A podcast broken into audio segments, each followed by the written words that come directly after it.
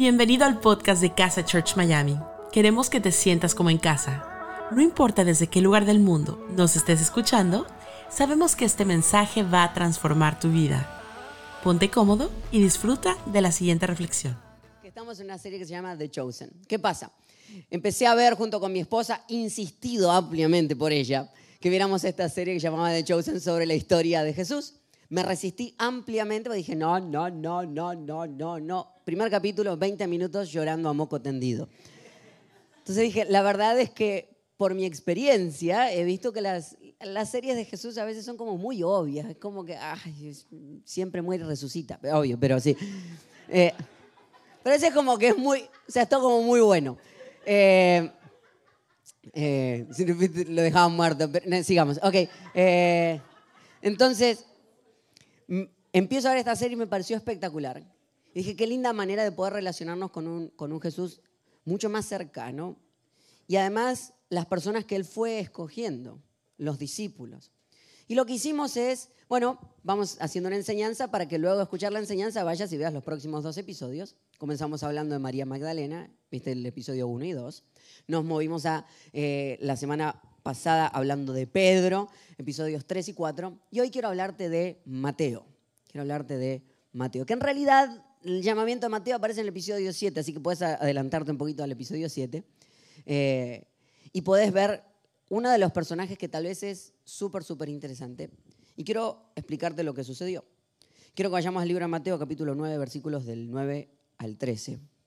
Pero antes de contarte eso, quiero contarte qué es lo que está haciendo Jesús todo el tiempo. Jesús todo el tiempo empieza a llegar a espacios donde tal vez no hubiésemos llegado. Y cuando tenía que escoger gente, no escogía la gente que era esperada que el rabino de rabinos, el Hijo de Dios, fuera a escoger. Y todo el tiempo estaba sorprendiendo, y esta es la elección de Mateo. Mateo capítulo 9, versículos 9 al 13. De hecho, lo interesante que vamos a leer el libro de Mateo hablando de él en tercera persona. Cuando Jesús salió de allí, vio un hombre llamado Mateo, que estaba sentado cobrando impuestos para el gobierno de Roma. Entonces Jesús le dijo, sígueme. Mateo se levantó y lo siguió. Ese mismo día Jesús y sus discípulos fueron a casa a comer, fueron a comer a casa de Mateo. Allí también estaban comiendo otros cobradores de impuestos y gente de mala fama. Cuando algunos fariseos vieron a toda esta gente, le preguntaron a los discípulos por qué su maestro come con cobradores de impuestos y con pecadores. Jesús oyó lo que decían los fariseos y les dijo, los que necesitan de médico son los enfermos, no los que están sanos. Mejor vayan y traten de averiguar lo que Dios quiso decir con estas palabras. Prefiero que sean compasivos con la gente y no que me traigan ofrendas. ¡Wow! Yo vine a invitar a los pecadores para que sean mis discípulos, no a los que se creen buenos. Pudiera irme con esto. Jesús tenía esa habilidad de decir las cosas y drop the mic. No sé cómo se terminó. Pero interesantísimo lo que está pasando. Jesús está de un lado y se pone a hablar con los del otro. Ser cobrador de impuestos no era algo muy agradable. Yo sé que el día de hoy te caen muy bien la gente que cobran impuestos, pero en ese día caían peor. Y a mí me encanta que Jesús siempre está haciendo algo. Y es que siempre está yendo al otro lado. Eh, yo sé que hay mucha gente que está dividida en, sus emociones y que no ha entendido todavía de qué lado estar. Y hay gente que está del team Ronaldo. Y hay gente que está del team Messi. Yo entiendo que algunos están todavía buscando la luz y tratando de entender de qué lado deberían estar. No sé cuántos aquí son del team Ronaldo, por favor, hagan ruido. Pueden irse, por favor. Ok. Muchas gracias. ¿Ahí está? Listo, ya está. Pueden buscarse otra iglesia. Búsquense otra. Team Messi, por favor. De ustedes será el reino de los cielos. Perfecto. Eh, lo interesante es que mientras la gente se pelea, Team Ronaldo, Team Messi, Team Ronaldo, Team Messi, ayer apareció esta foto que quiero que vean. Que mientras ustedes se dividen, el dinero los unió. Louis Vuitton los, los unió. Y me parecía interesantísimo porque todo el mundo estaba como mandando la foto. Y tiene que ver con esto mismo, que seguramente cuando alguno de ustedes lo vio como decir, ¿qué haces Messi con él? No te sientes en la mesa con esa misma persona, cristiano. O sea, yo creo que muchas veces le pasaba así a los discípulos y a los fariseos que cuando viene alguien que es el rabino de rabinos dicen, ¿qué haces sentado con esa gente? Pero Jesús siempre está haciendo el círculo más grande. Quiero hablarte hoy de que Jesús hace el círculo más grande y que hay unas grandes verdades en quien estaba buscando. Pero necesito explicarte algo. Necesito explicarte realmente quién era Mateo. Mateo era cobrador de impuestos. Entonces, Mateo no era muy querido por la gente.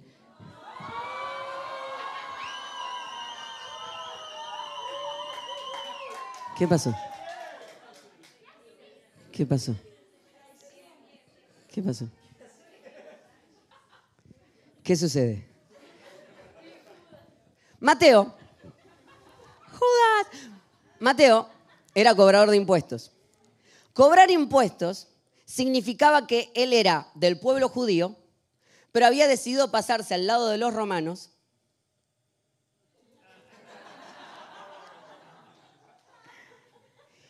y cobrarle impuestos a los de su mismo pueblo. Obviamente, era despreciado por los de su mismo lado. Por eso quería hacerte sentir esto, porque de, hecho me estoy sintiendo como muy mal. Ok, suficiente del ejemplo.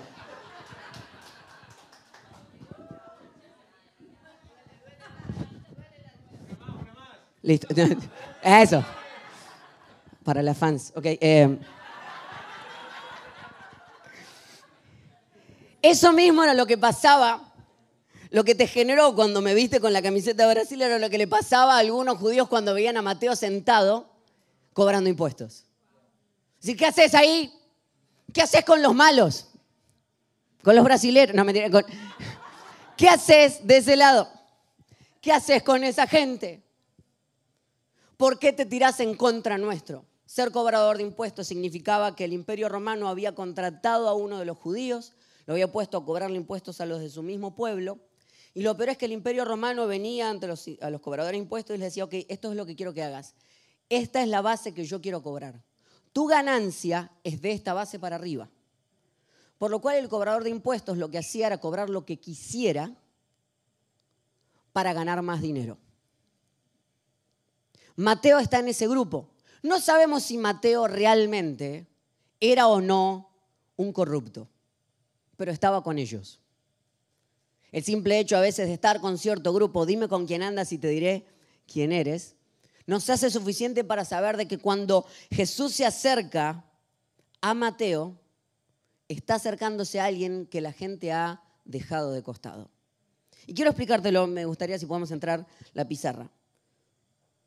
Porque lo que pasa con Mateo es que Mateo en realidad se cree que cobraba impuestos en la frontera. Era de los que cuando estás entrando a tu país con el, con el merchandising que te compraste en Estados Unidos y vos querés pasar como que no hay nada y apretás el botoncito del, semáforo y que salga verde. Mateo el que estaba ahí, dice que cobraba un porcentaje. Estaba en la frontera y Jesús va a la frontera a buscarlo. Me hizo pensar si muchas veces no estaba tal vez Jesús tratando de enseñarnos algo. Había un grupo interno, cerrado, en el que pertenecían algunos, que eran los que habían hecho bien las cosas. Un grupo de aquellos que saben qué es lo que había que hacer, que se habían portado bien. Muchos de ellos se, conocían como los fariseos. Los fariseos eran los que habían dicho, si la ley se va a cumplir es como nosotros la cumplimos. Los fariseos no eran malas personas de por sí. Eran personas que habían querido proteger la ley, pero en el proteger la ley habían ido dejando gente afuera. Y lo que habían dicho es que alguien como Mateo iba a estar lejos en los márgenes. Alguna vez hacíamos chiste con una amiga y decíamos que parece que hay un círculo donde están toda la gente cool y la gente interesante y yo siempre siento que estoy acá. ¿Te ha pasado alguna vez? Es como decir, hay un círculo donde todo está pasando y yo siempre me siento que estoy como ahí. Como que nunca llego a entrar. Qué interesante que Mateo por ser un cobrador de impuestos, era considerado impuro por la religión y por la sociedad. De hecho, si lo lleváramos a conceptos de hoy, Mateo era un cancelado. Porque socialmente había ido en contra de lo que la sociedad había decidido que era correcto. De hecho, me tenté a ponerle la prédica, Jesús elige personas canceladas. Estuve a esto de hacerlo.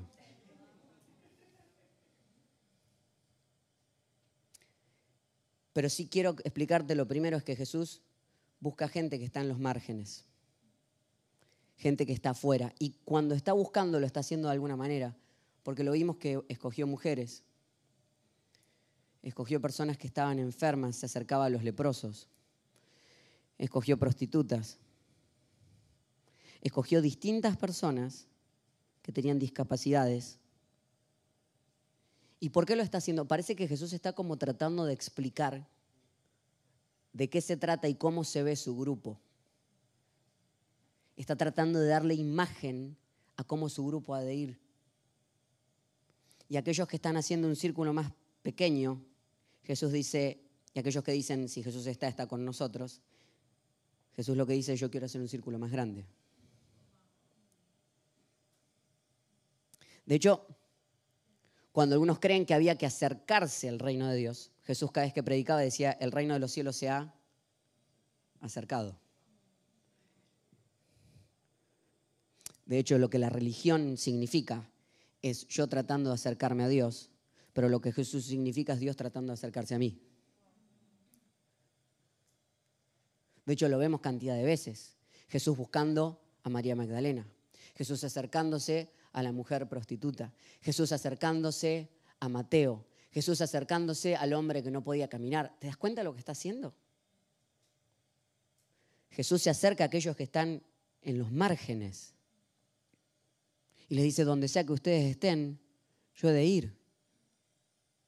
Y hay algo que me interesa mucho de esta historia. Y es que mientras estaba mirando la serie, el personaje que escogieron para ser de Mateo eh, es muy interesante porque lo hicieron, el, el director de la serie hablaba, y decía que a propósito escogieron que él tuviera Asperger. Entonces uno ve al personaje actuando como un niño con Asperger.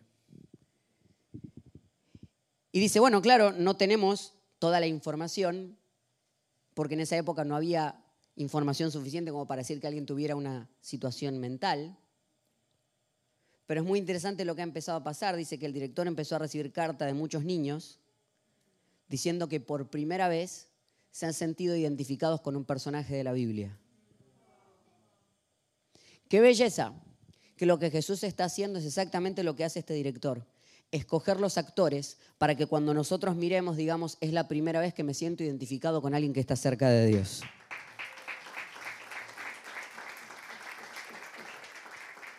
Jesús es el gran director de esta obra y lo que hace es escoger distintas personas que han sido canceladas, que han sido expulsadas, que no han hecho bien las cosas porque Mateo no es, o sea, yo quiero que te pongas en la mente de un judío que ha cumplido la ley hasta la T y que ve a Mateo robando y explotando y siendo corrupto y Jesús diciendo, me voy con él. Obviamente te ofende. Obviamente, pero lo que Jesús está diciendo es, si mi amor es real, tiene que ser tan grande que alcance a la gente que está en los márgenes. De hecho, me sorprende tanto que Jesús viene a Mateo y contrario a lo que nosotros, porque yo me imagino cuando Jesús se acercó al cobrador de impuestos y que los discípulos empezaron a decir, mira lo que le va a decir, mira cómo le va a decir, mira, le va a poner los puntos. Yo sé lo que va a hacer. Yo sé lo que va a hacer. Yo sé Y se le pone adelante y le dice, sígueme. ¿Cómo sígueme? No es arrepiéntete. Porque muchos de nosotros, que cuando Jesús se acerca a alguien que nos hizo algo a nosotros, lo que esperamos es que Jesús se acerque a la persona y le diga arrepiéntete. Porque está todo bien cuando Jesús se acerca a mí. Pero cuando Jesús se acerca al que me hirió a mí, yo quiero que le diga arrepiéntete. Y Jesús le dice, sígueme. porque el arrepentimiento es posterior a sentirse amado. Y el cambio es un proceso que se da en el camino. Por eso Jesús viene y no le dice arrepiéntete, le dice sígueme. Por eso la idea de Jesús no es una religión, es una relación. Por eso le dice sígueme. Él es el camino, no es el destino. No tenés que arrepentirte para acercarte a Él, tienes que salir de tu espacio y empezar a caminar con Él. Jesús se acerca a los que están en los márgenes. Mateo está en el margen. Mateo ha hecho todo lo que está mal. Y el reino de los cielos se ha acercado. No sé si alguna vez te has sentido exactamente así. Si alguno de estos personajes se identifica contigo, pero lo que quiero que sepas es que Jesús se está acercando a ti. Que no importa qué tan lejos hayas querido ir. Que no importa qué tanto creas que te has ido a los extremos, Jesús tiene toda la habilidad de acercarse hacia donde tú estás. Ahora no termina ahí, porque dice que cuando Mateo escucha esta historia y lo empieza a seguir, todos creemos que Mateo, por ser como era, estaba solo. Es decir, no, ya que cobra impuestos, este tipo es un solo. No lo quiere nadie. Bueno, no, porque lo que vemos es que hace un banquete y está lleno de amigos. El hecho de que la persona no se lleve con vos no significa que no tenga amigos. El hecho que no crea lo mismo que crees vos no significa que la persona no tenga un grupo de pertenencia. Mateo tiene un grupo de pertenencia. Tiene un grupo de gente con el que está hablando todo el tiempo. Y de hecho, cuenta la historia que hace un banquete en la casa. Mateo era un tipo que tenía mucha plata. Y hace un banquete en la casa e invita muchos otros pecadores como él. Pecadores como él y de pecados distintos. Pues dice que vienen muchos cobradores de impuestos, que vienen muchas prostitutas, y hace una gran fiesta en la que invita a Jesús. ¿Te das cuenta? Mateo no recibe que Jesús lo haya acercado y dijo, buenísimo, Jesús me vino, me vino a buscar a mí porque yo soy bonito y cierra la puerta en él. Mateo en cuanto se da cuenta que lo están buscando a él y que hay más espacio, lo que Mateo dice, si Jesús me ama a mí, puede amar a cualquiera. Porque Jesús no solamente busca gente en los márgenes, Jesús elige gente que no quiere que la elección termine con ellos. Porque por otro lado están los fariseos, estas personas que habían hecho bien las cosas según ellos,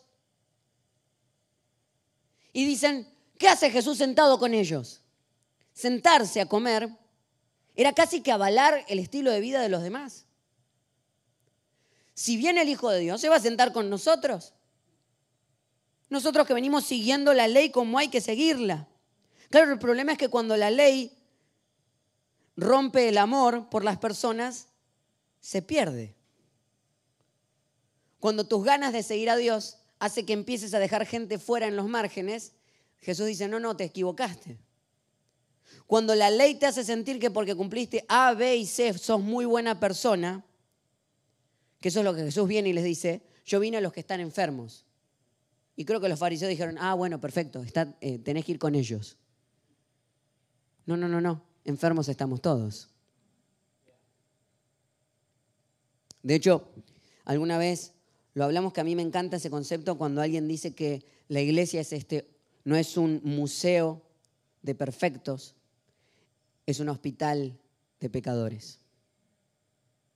El problema con esto es cuando decimos que la iglesia es un hospital de pecadores y creemos que nosotros somos el doctor del hospital.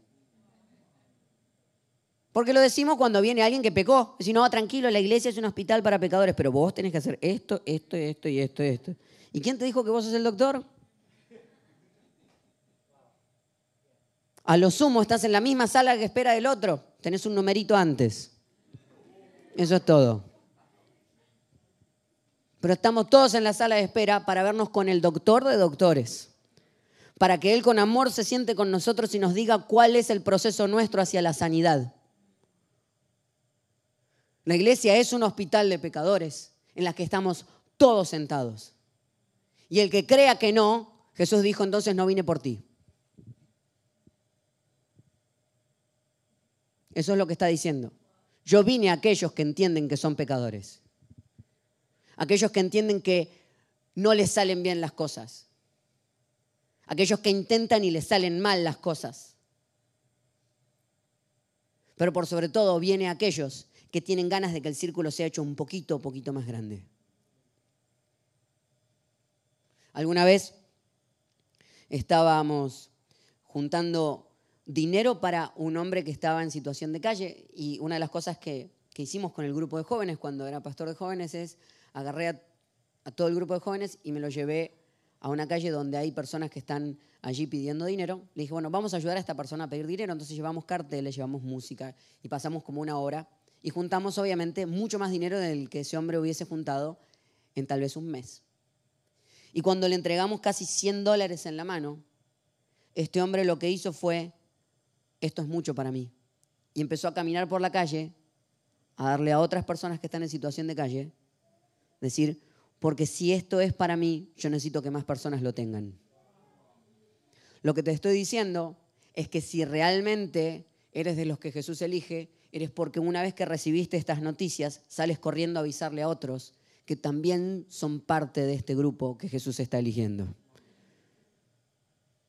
como me tocó hablar en uno de los pop-ups con una chica que me dice, yo soy gay y quiero informarte algo, que el hecho de que yo hoy me haya sentido amada en este espacio hace que yo necesito en este momento llamar a una cantidad de amigos míos que sepan que hay un espacio donde somos aceptados.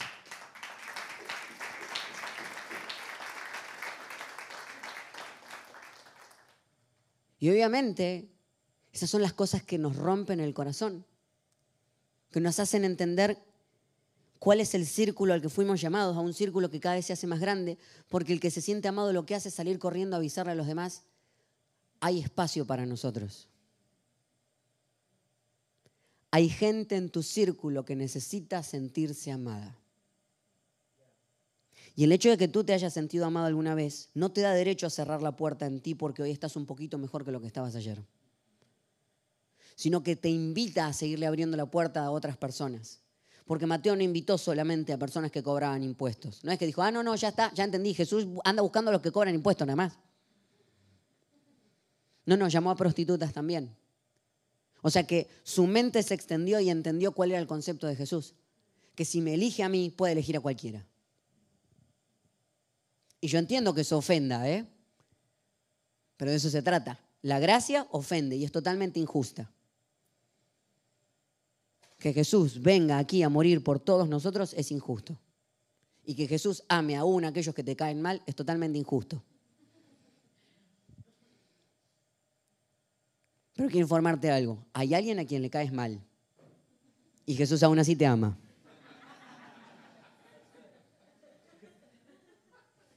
Hay alguien que haría la línea antes de que tú entres. Hay alguien que tus errores, tus pecados, diría, no, eso es mucho. Entonces haría la línea antes que tú. Lo lindo es que a Jesús no se lo puede poseer. Y cada vez que un grupo dice, no, Jesús es nuestro, Jesús dice, yo no soy de nadie. De hecho, fíjense cómo viene haciendo. Cada vez que viene eligiendo gente, la gente dice, ah, es nuestro. Y esperen el de la semana que viene, cuando hablemos de Nicodemo. Cuando hablemos ahora de un fariseo, porque también les pasa a los otros decir, no, Jesús está con nosotros, el fariseo no. Y Jesús va y dice, bueno, con los fariseos también. Dice, ¿cómo? Es una belleza que cuando Jesús está haciendo cada vez su equipo y está metiendo gente, nos está metiendo a varios. Y Jesús elige gente que no quiere que la elección se termine en ellos. Alguna vez le preguntaron a mi esposa decir, ¿y no creen que ustedes están extendiendo demasiado, que está entrando demasiada gente que no debería entrar? Y Marce dijo, yo prefiero llegar al cielo y que Dios me diga, abriste demasiado la puerta y no que me diga, la cerraste demasiado. Yo prefiero correr el riesgo de haber amado de más que amado de menos. Que esta semana sea una semana donde ames de más, no de menos. Donde hayas hecho el círculo un poquito más grande, donde estés en espacios incómodos, donde le tengas que preguntar a Jesús, ¿qué tengo que decir acá? ¿Qué hago aquí? ¿A quién más tengo que amar? Que seamos conocidos como el grupo de personas que incluyó más gente, no que excluyó más gente. Jesús va a buscar a Mateo. Y no termina ahí. Y quiero terminar con esto, un mensaje un poquito más corto, pues un mensaje mundialista el de hoy. El otro día me, me etiquetaron en un meme que decía cuando el pastor dice estoy terminando y en realidad tarda 10 minutos más.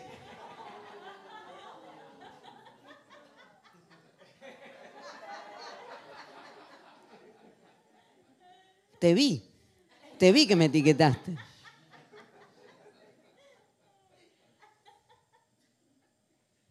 Yo termino cuando quiero, pero ok.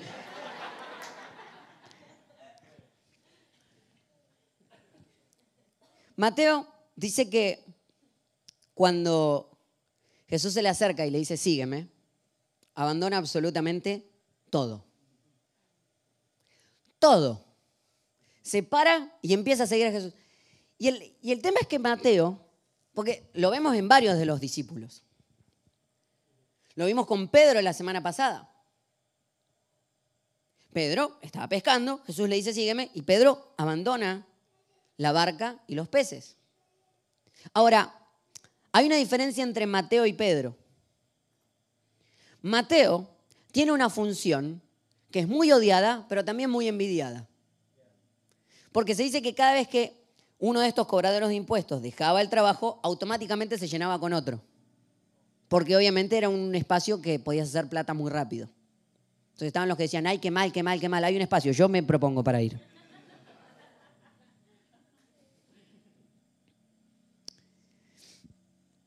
Entonces, Mateo, cuando decide abandonar todo, a diferencia de Pedro, que Pedro abandona los barcos pero puede volver a pescar cuando quiera, Mateo no puede volver nunca más a ser cobrador de impuestos. Se termina para siempre. Una vida que él estuvo construyendo todo el tiempo. Entrega dinero, entrega que tal vez tenía una casa increíble, para caminar con Jesús, en el que Jesús dice, yo a veces termino durmiendo arriba de una piedra. Entrega amigos, estatus social, en un espacio que eran esclavos, él tenía acceso al imperio romano directamente. Lo entrega todo. Entrega aún la protección ¿Sabes qué? Mientras estábamos haciendo la investigación con uno de mis amigos, empezamos a buscar fotos de cómo dibujaban este, este espacio donde cobraban impuestos y cada vez que lo vemos, lo vemos a Mateo sentado en una mesita y le vemos dos guardias atrás. Porque obviamente tenía que salir con protección como tendría que salir hoy yo si salgo con la camiseta de Brasil por acá.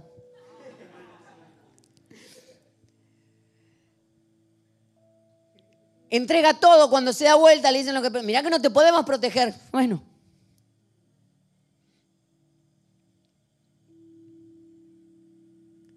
¿Qué es lo que hace? Que alguien que lo tiene todo, viene el maestro de maestros y le dice, sígueme. Y abandona absolutamente todo, que tiene éxito, que tiene amigos, que tiene dinero, que tiene poder, pero tiene un alma vacía. De hecho, Mateo, en su libro, es el único que destaca esta frase de Jesús. Mateo capítulo 16, versículo 26. Dice, de nada sirve que una persona gane en este mundo todo lo que quiera si al fin de cuentas pierde su vida.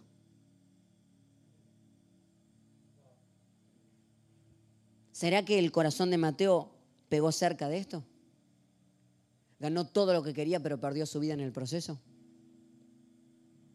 ¿Será que supo lo que es realmente sentirse estancado en un espacio.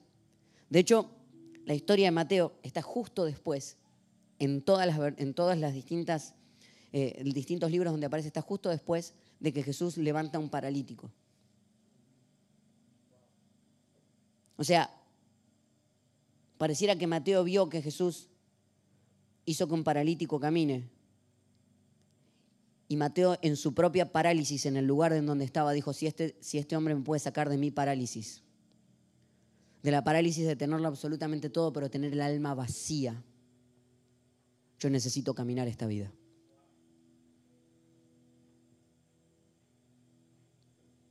Tal vez había algo dentro de él. Como hablaba con una amiga esta semana que me decía, tengo un buen trabajo, pero no me llena.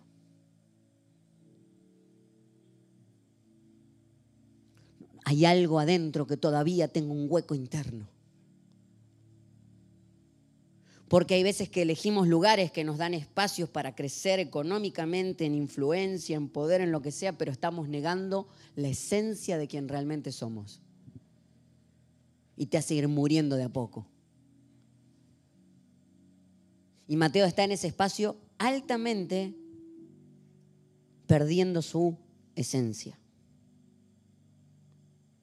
Y Jesús lo elige.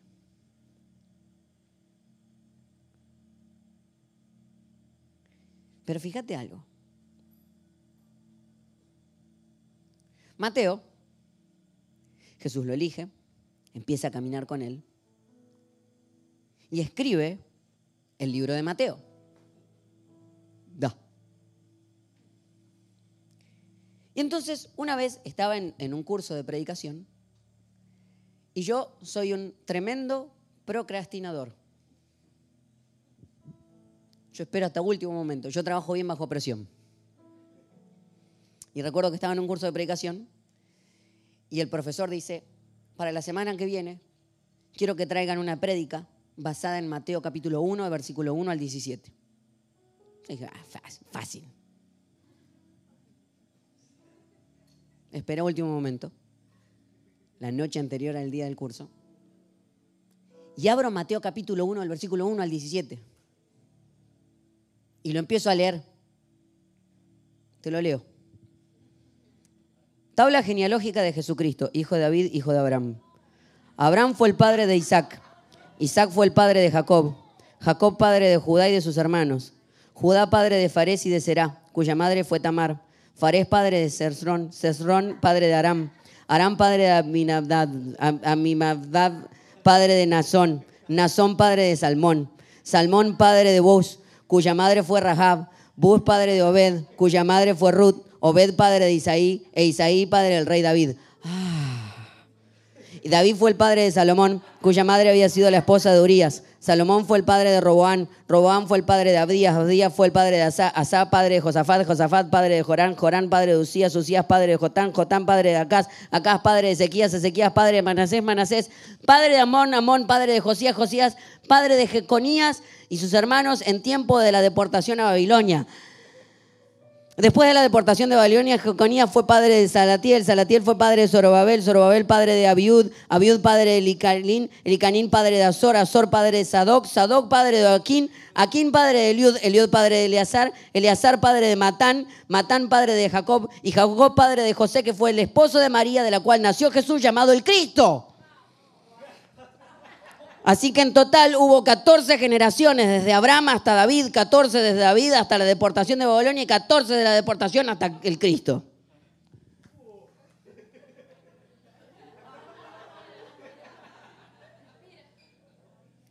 ¿Qué predicamos de esto?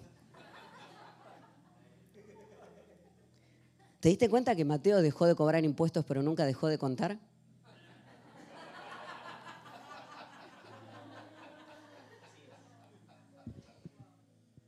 Una belleza. El libro de Mateo está pensado para que los judíos entiendan que Jesús es el Hijo de Dios. ¿Quién lo va a hacer sino un contador?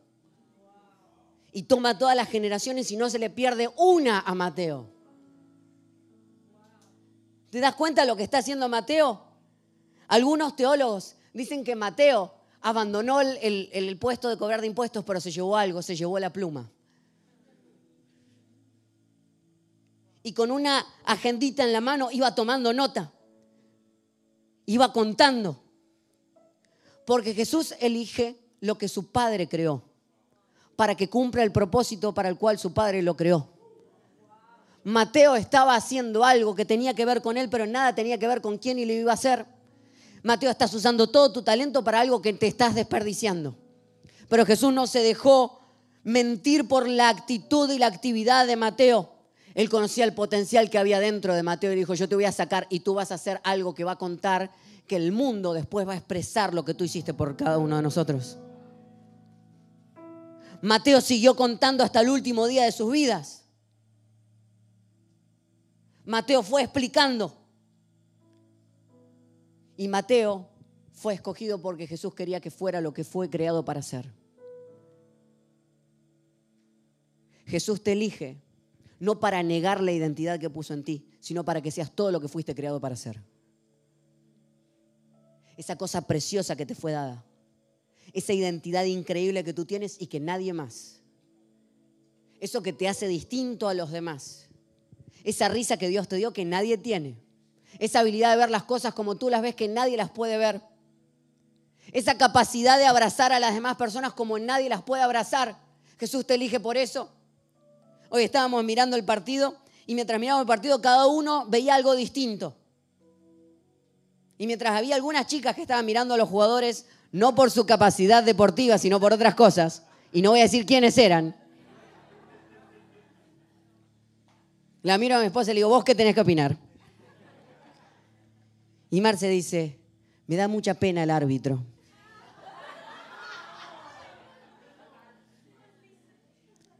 ¿Te das cuenta que tiene corazón de terapeuta? Es la única que puede estar sufriendo por el árbitro. Mientras todos estamos, ¡ah!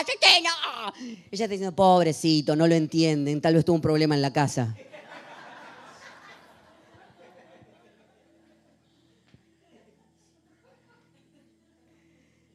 Hay un brillo dentro de cada uno de nosotros que nos hace que Jesús nos elija por ese brillo.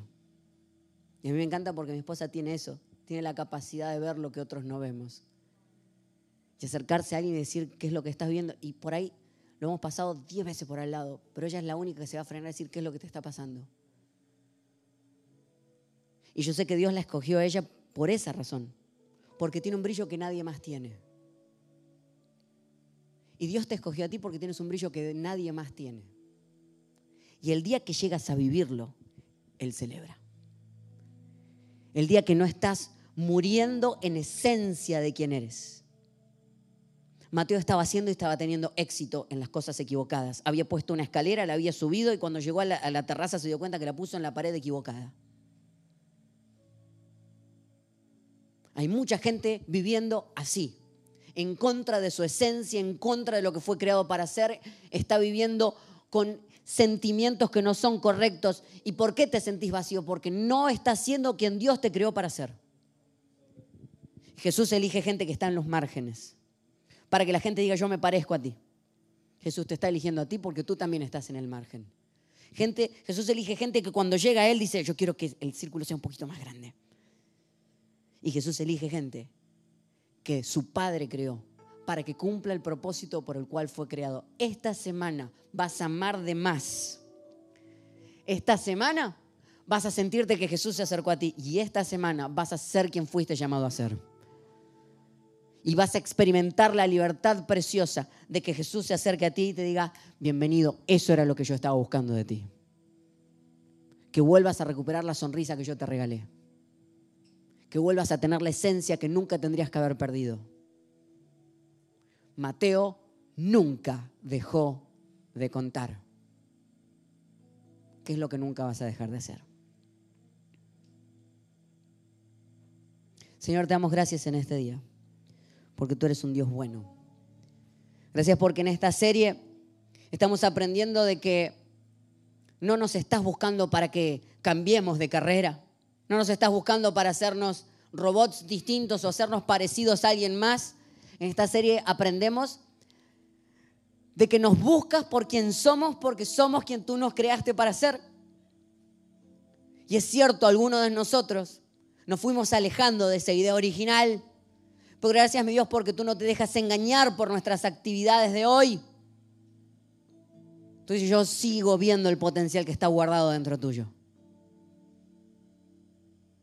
Mi Dios, yo declaro que en el día de hoy abrazamos aún más la identidad que fue puesta dentro de nosotros.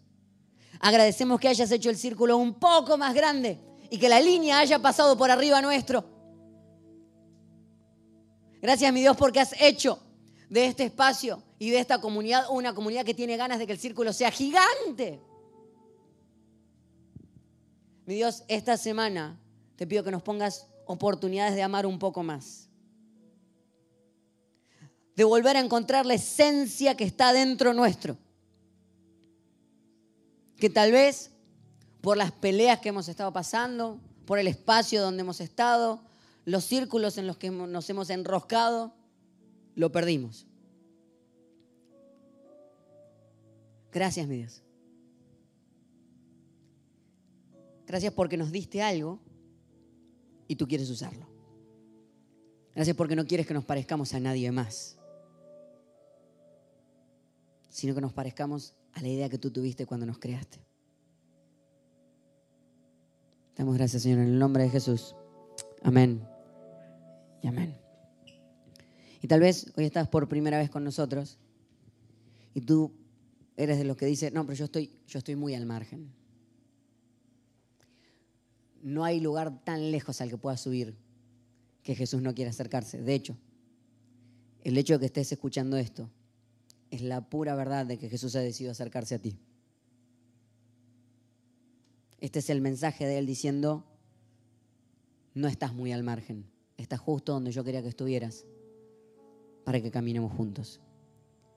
Y me encantaría invitarte a que hoy pudieras comenzar una relación con Jesús, que pudieras abandonar esta idea de que necesitas hacer cosas para acercarte a Él, porque Él ya hizo todo lo que había que hacer para acercarse a ti. Que te quedes con la religión que quieras. Esto no es una discusión de divisiones, es una discusión de relaciones. Y preguntarte si hoy no quisieras tener una relación con Jesús. Si es así, cuando yo diga tres, vas a escribir en el chat o en los comentarios, Jesús te necesito, y si estás en el estudio lo vas a decir con nosotros, Jesús te necesito a la cuenta de tres. Uno, dos, tres, Jesús te necesito. Y quisiera invitarte a que todos podamos cerrar nuestros ojos si te sientes cómodo por un momento y repitas conmigo esta oración. Y le digas, Señor Jesús, te abro mi corazón. Te recibo. Recibo tu amor tu perdón y tu compañía. En tu nombre, amén y amén. Le damos un fuerte aplauso a las personas que tomaron esta decisión en el día de hoy. Gracias por habernos acompañado en esta enseñanza de Casa Church Miami. Esperamos que haya sido de mucha ayuda. Te invitamos a que lo compartas en tus redes sociales y que nos dejes tus comentarios. Para más información de nuestras actividades o para conocer más de nuestra iglesia, puedes ingresar en casachurch.miami y seguirnos en nuestras redes sociales. Antes de despedirnos queremos declarar bendición sobre tu vida. Que el Señor te bendiga y te guarde, que haga resplandecer su rostro sobre ti, que tenga de ti y de nosotros misericordia y que ponga en tu vida paz.